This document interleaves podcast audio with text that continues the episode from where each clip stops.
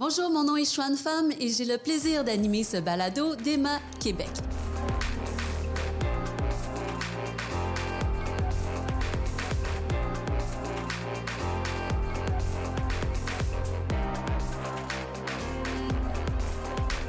Équité, diversité et inclusion, ce sont des concepts très à la mode par les temps qui courent dans différentes organisations, y compris à Emma Québec. Et depuis l'automne 2022, donner s'est rendu beaucoup plus facile et surtout beaucoup plus inclusif tout en restant sécuritaire pour tout le monde.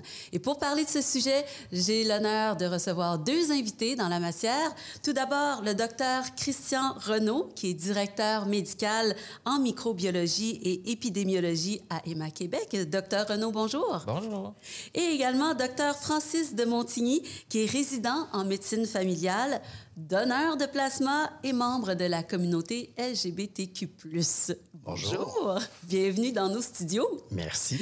Alors, ben, d'entrée de jeu, euh, pour comprendre les changements qu'on connaît aujourd'hui, j'aimerais d'abord qu'on mette les choses un peu plus en contexte, surtout pour les plus jeunes générations qui connaissent pas tout l'historique euh, concernant euh, le sang contaminé que secoué euh, toute la population dans les années 90. Donc, c'est une crise qui bien sûr, a eu des conséquences très graves, mais qui a mené également à l'exclusion de plusieurs donneurs. Pouvez-vous nous expliquer ce qui s'est passé à cette époque-là? Bien, tout à fait. Au, début du VIH, dans la fin des années 80, début des années 90, euh, dans le fond, la communauté euh, d'hommes homosexuels et bisexuels à l'époque ont été grandement touchés par cette éclosion-là.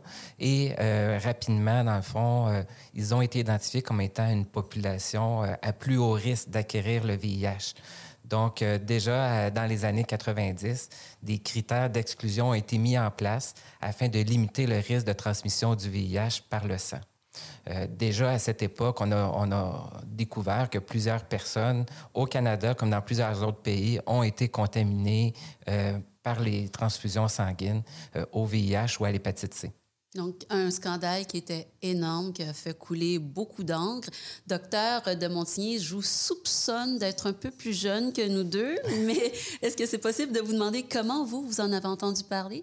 Euh, de cette situation. Oui, de ce scandale de Euh, sang contaminé. ben, en fait, c'était ben, de sang contaminé. euh, c'est, particulièrement dans la communauté LGBTQ. Je pense que c'était plus un vent de terreur. Là, puis on parle pas juste de sang contaminé, c'est que dans ce temps-là, tout le monde assumait que tout le monde était contaminé, puis tout le monde vivait dans la terreur et euh, dans l'incompréhension pendant un certain bout de temps aussi par rapport à la maladie. Euh, mais cependant, ce que je peux dire par rapport à ça, c'est que moi, je suis plus jeune, fait que j'étais trop jeune pour avoir conscience de cette épidémie-là. euh, dans les débuts des années 90, mais encore aujourd'hui, euh, malgré euh, les médications et les connaissances qu'on a par rapport à ça, il y a encore beaucoup de peur et de stigmatisation qui tournent autour de ce sujet. Ah oui, vous le sentez encore, même aujourd'hui? Ah oui, certainement. Mais depuis ce scandale-là, bien sûr, la science a évolué, la recherche aussi, mais aussi les perceptions. Et euh, ça a permis à Emma Québec d'amener un changement majeur à l'automne 2022, qui est un formulaire. Bon, un formulaire, souvent, ça paraît banal, mais au contraire, ça peut être porteur de sens énormément. Pouvez-vous nous expliquer euh, la démarche derrière euh, ce nouveau formulaire? Ben, c'est une démarche, premièrement, qui s'est faite sur des une dizaine d'années, là, pratiquement, parce que euh, déjà, il y a dix ans, euh, l'interdiction permanente euh, pour les hommes ayant des relations sexuelles avec d'autres hommes a commencé son allègement avec des diminutions successives des délais d'interdiction. Alors, on est passé de interdiction permanente à interdiction cinq ans, un an, trois mois. Alors, c'est un parcours qui s'est fait sur vraiment plusieurs années.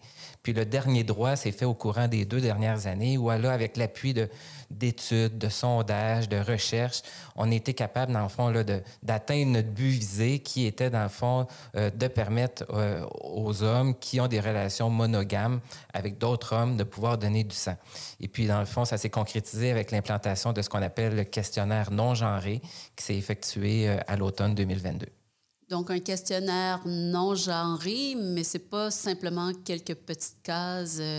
Euh, homme-femme. Je veux dire, qu'est-ce qu'on retrouve sur ce, formulaire? Ce que ça consiste, là, le questionnaire non genré. Tout d'abord, euh, Emma Québec, on doit toujours inscrire le sexe de notre donneur. Alors ça, c'est pas euh, parti euh, parce qu'il y a plein d'autres raisons qui font en sorte que c'est important pour nous de, connaître un peu la physiologie de la personne. Est-ce que c'est un plus un, sexe féminin ou masculin? Ça va déterminer la quantité de sang qu'on peut prélever, le taux d'hémoglobine. Alors ça, ça tient toujours. Mais les questions auxquelles la personne devra répondre vont être la même qu'elle soit euh, de sexe féminin ou masculin ou, euh, peu importe son identité de genre. Mais vous l'avez dit, ça a pris dix ans pour en venir à ça, donc un parcours du combattant, mm. mais ultimement, c'est un changement majeur. Tout à fait. Puis en fait, euh, le Québec et le Canada là, sont parmi les premiers pays à avoir fait ce saut-là dans les dernières années récemment. Et vous, comment vous l'avez appris ou comment vous avez perçu ce changement-là? moi, ce changement-là, je l'ai perçu on parle d'un formulaire non genré, mais je vois plus ça comme un formulaire inclusif parce que c'est pas juste par rapport aux mêmes questions qui sont posées à tout le monde, autant que c'est parce que ça, pour moi, dans le fond, en tant que homme homosexuel, le fait de me faire mettre dans, dans une catégorie pour être un homme homosexuel versus faire, euh, me faire questionner sur mes comportements à risque avait comme une espèce de connotation un peu... Euh, c'est comme si l'un venait pas sans l'autre, puis que vous étiez automatiquement coupable. Exactement. C'est comme, euh, OK, on a, oui, je, en tant que médecin, je comprends que un groupe à risque est un groupe à risque, mais quand on va pas plus loin puis on demande pas les comportements à risque, mais là, ça devient un peu comme des préjugés.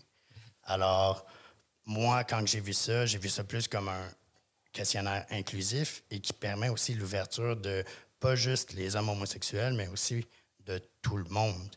Parce qu'on va aller demander à tout le monde s'ils ont des comportements à risque, à place de juste demander simplement s'arrêter à l'attirance sexuelle de quelqu'un.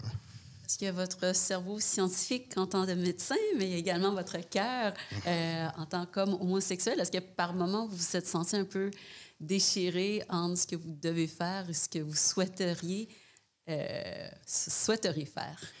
Euh, on peut dire oui et non, parce que de manière générale, oui, je comprends qu'il euh, existe certains groupes à risque, euh, mais je comprends aussi, en étant médecin, que c'est vraiment le comportement à risque qui a plus d'impact sur la personne que son appartenance à un groupe.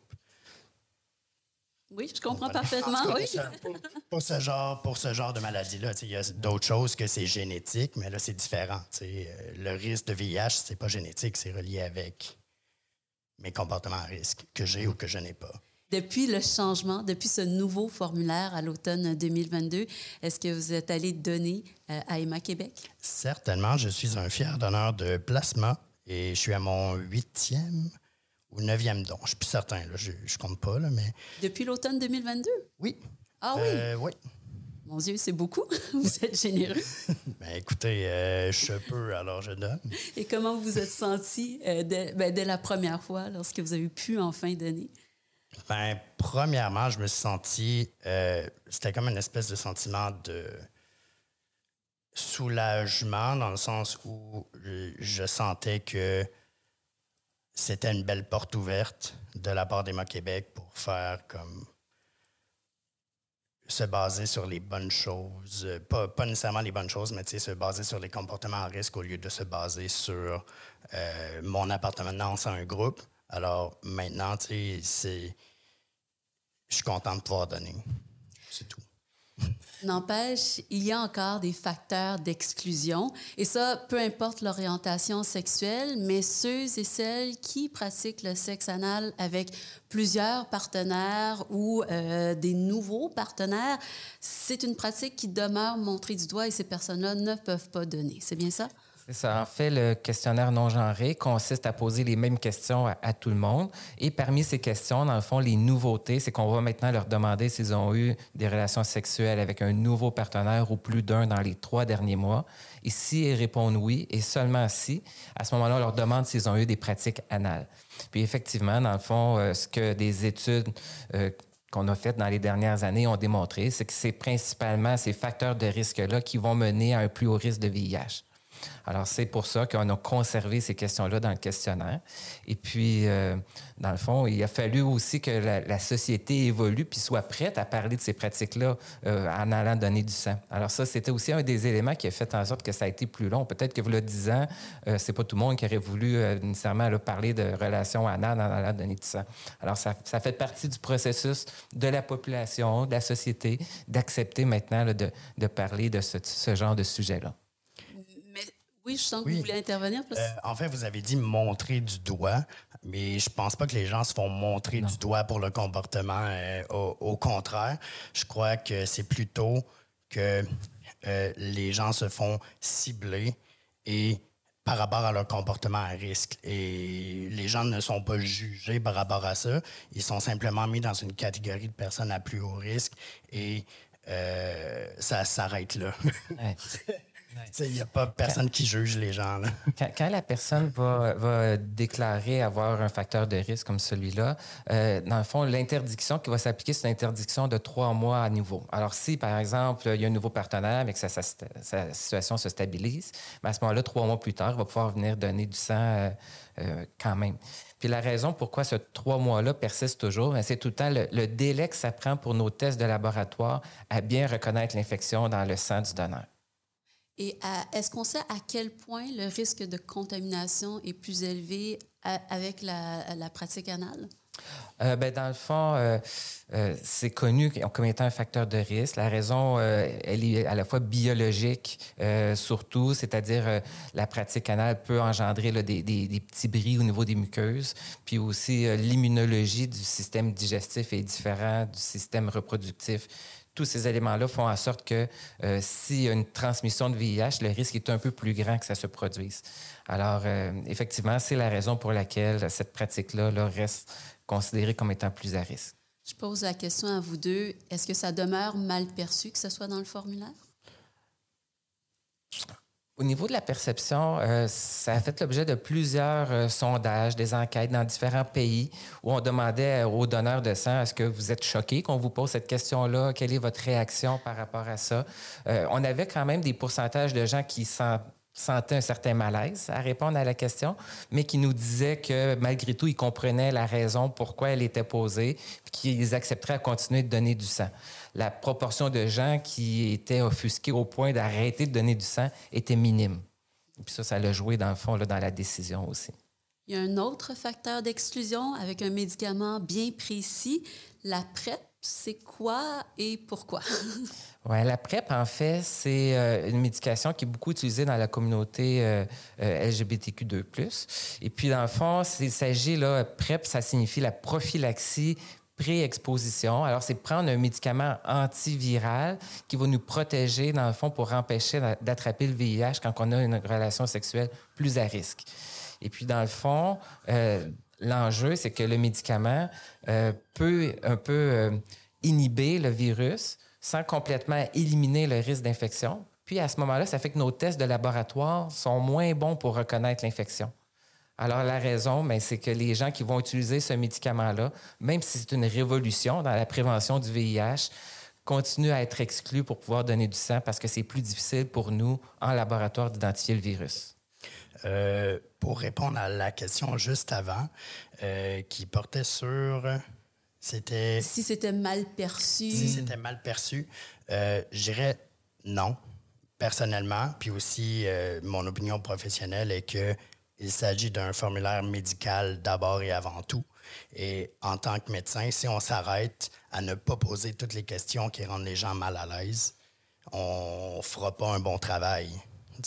Donc, je crois que c'est une question qui est nécessaire afin d'éviter de faire justement des jugements sur l'appartenance à un groupe.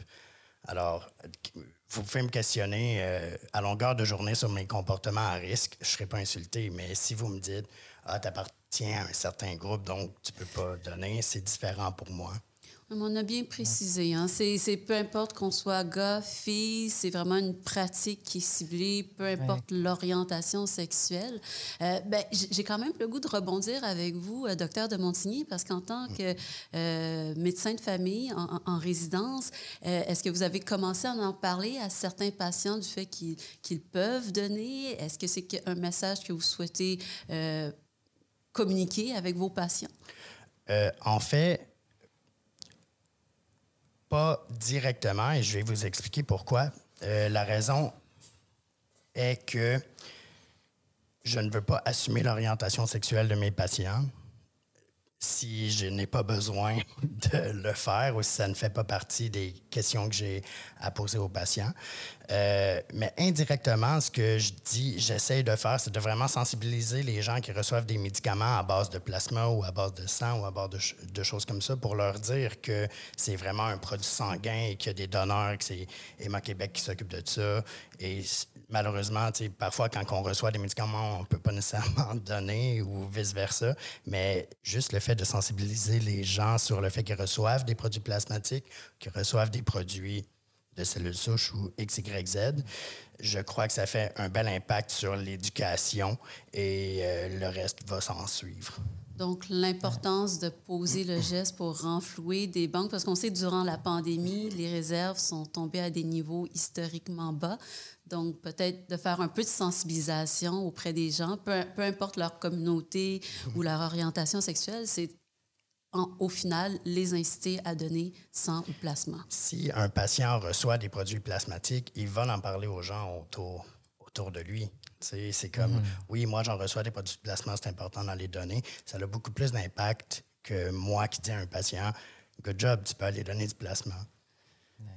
Un, des points importants, je trouve aussi, c'est que Emma Québec, ça appartient à la population. Dans le fond, c'est nous, Emma Québec, c'est tout le monde du Québec. On doit aller contribuer, donner des produits sanguins pour euh, sauver ou guérir, dans le fond, nos proches, nos gens qu'on connaît dans nos familles qui sont hospitalisés ou qui ont des maladies chroniques. Alors, pour ça, c'est important de dire euh, de façon positive, on pense que Emma Québec se doit d'être inclusif.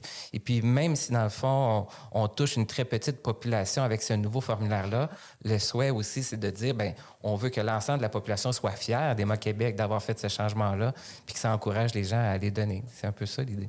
Justement, si on revient à ce formulaire euh, plus inclusif, vous avez dit que ça a pris dix ans pour mhm. venir, pour, pour réussir à, à, faire ce nouveau formulaire-là. Mais n'empêche, c'était pas la première fois qu'Emma Québec modifiait certains critères dans un formulaire. Non, en fait, ça, c'est notre travail euh, pratiquement de tous les jours. On doit constamment ajuster le questionnaire d'éligibilité des donneurs pour différentes raisons. Parfois, c'est pour protéger le donneur. Par exemple, on, on se rend compte que certaines maladies, certains... Euh, vous savez, pas mal tout le monde, on a des petits problèmes de santé, hein, de l'hypertension, du cholestérol, maladies vasculaires. Alors, tous les donneurs qui viennent nous voir à Emma Québec ont tous ces petits problèmes-là. Et puis, c'est à nous de dire, OK, c'est sécuritaire que lui donne du sang. Ah, lui, il peut pas en donner parce que telle ou telle maladie. Alors ça, tous les jours, on essaie de s'adapter au fil du temps avec les connaissances médicales puis de voir qui peut continuer à donner ou ne pas donner. L'autre raison, ben, c'est le risque, dans le fond, de transmission, hein, le risque de transmettre un pathogène. Fait que ça, dans le fond, c'est surtout quand on a des nouveaux microbes qui apparaissent. Puis là, on a été gâtés dans les dernières années avec la COVID, avec la variole simienne qui s'appelle maintenant Mpox. Dans le fond, deux nouveaux pathogènes qui sont survenus au Québec et qu'on a dû, dans le fond, réajuster rapidement à Emma Québec pour dire, oh, c'est quoi les critères qu'on met? Est-ce qu'on peut donner du sang dans ces contextes-là? Alors, effectivement, le questionnaire est constamment réadapté. Euh, puis parfois, il y a certaines maladies qui sont plus vieilles, mais qu'au fil du temps, on commence à mieux connaître, puis qu'on sait que c'est rendu sécuritaire de donner malgré tout. Fait que oui, beaucoup de changements. Donc, c'est quoi? C'est des petits annexes qu'on ajoute à des formulaires ou un, complément, une feuille supplémentaire? C'est, quand on dit beaucoup de changements, ben, c'est des changements qui prennent énormément de temps à préparer, hein, parce que dans le fond, il faut accumuler des données, des données scientifiques. Des fois, c'est des calculs mathématiques d'évaluation de risque. Bref, on va étoffer un dossier qu'on va monter, puis qu'on va après ça amener à, à Santé Canada, qui est en fait un peu notre organisme qui va approuver ou non les changements que, que nous proposons à Emma Québec. Puis une fois que l'accord est donné, bien là, il faut implanter toute la, modification. Alors là, c'est de la formation à notre personnel, c'est des changements documentaires. C'est un long processus qui peut facilement prendre environ un an à chaque fois qu'on veut changer euh, un critère. Wow, un an. un an, ça, c'est une fois qu'on a les données en main. Oui. Alors, s'il faut bâtir notre argumentaire, bâtir les données, bien là, c'est plusieurs années. Hein. C'est pour ça que le, questionnaire non genré s'est pas fait euh, aussi vite qu'on aurait souhaité. Il faut faire la recherche pour avoir la médecine, pour prendre des décisions, pour faire des changements administratifs, pour changer les documents, pour éduquer. C'est un autre processus. Mais euh, la recherche que, tu viens de parler, euh, dans le fond, ça aussi, hein, il faut, faut bâtir des, des, programmes de recherche, il faut les financer. C'est tous des étapes qui sont très longues à, à accomplir. Au-delà des hommes homosexuels, est-ce que le formulaire, est, peut être plus inclusif également pour d'autres groupes qui sont euh, d'autres groupes marginalisés? Bien, en fait, euh, le changement qu'on a fait euh, en mettant le formulaire non genré facilite beaucoup le processus pour les gens trans et non binaires. Ils étaient éligibles auparavant, mais on devait beaucoup les questionner. C'est comme si notre formulaire actuellement est, électronique et les gens vont, vont remplir là, en cabine seuls les différentes questions. Mais pour les gens trans et non-binaires, c'était beaucoup plus complexe parce que là, on devait poser des questions sur la grossesse, sur d'autres, des questions plus spécifiques, dans le fond, à leur genre, euh, qui n'étaient pas celui qu'ils qui se représentaient nécessairement.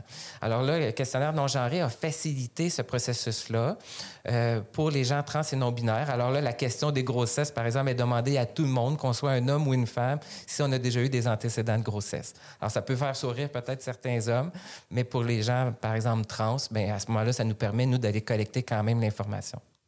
Et en terminant, la, la, question peut paraître simple, mais pour les personnes hétérosexuelles, est-ce que ça change quelque chose?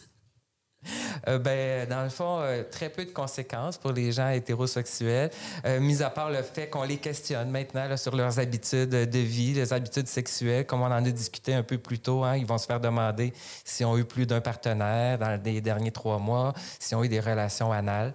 Alors, c'est sûr que ça, d'un fois, ça peut surprendre, mais par la suite, les choses reviennent normales. Parfait.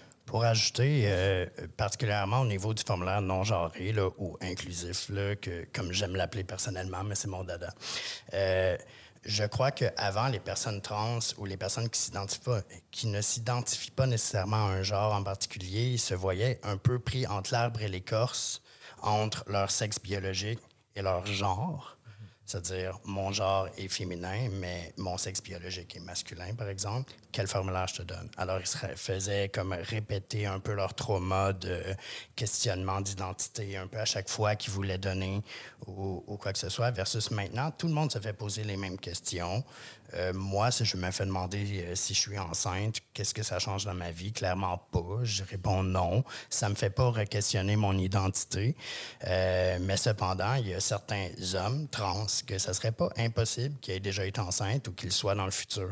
Et pour eux, c'est pertinent, mais ils se mhm. sentent pas obligés de remplir un questionnaire au féminin s'ils s'identifient comme un homme. Pour ça. C'est un très bon point que vous amenez, docteur Francis de Montigny. Et c'est ce qui conclut déjà notre balado. Ça passe vite. Vraiment. Merci d'avoir été là. Alors, je répète vos titres, docteur Francis de Montigny et docteur Christian Renaud. Merci d'avoir participé à ce balado. Merci à vous. Merci de nous avoir reçus. Voilà, c'est ce qui complète notre émission sur la diversité et l'inclusion, un balado spécial développé par Emma Québec. Au plaisir de vous retrouver pour un prochain épisode.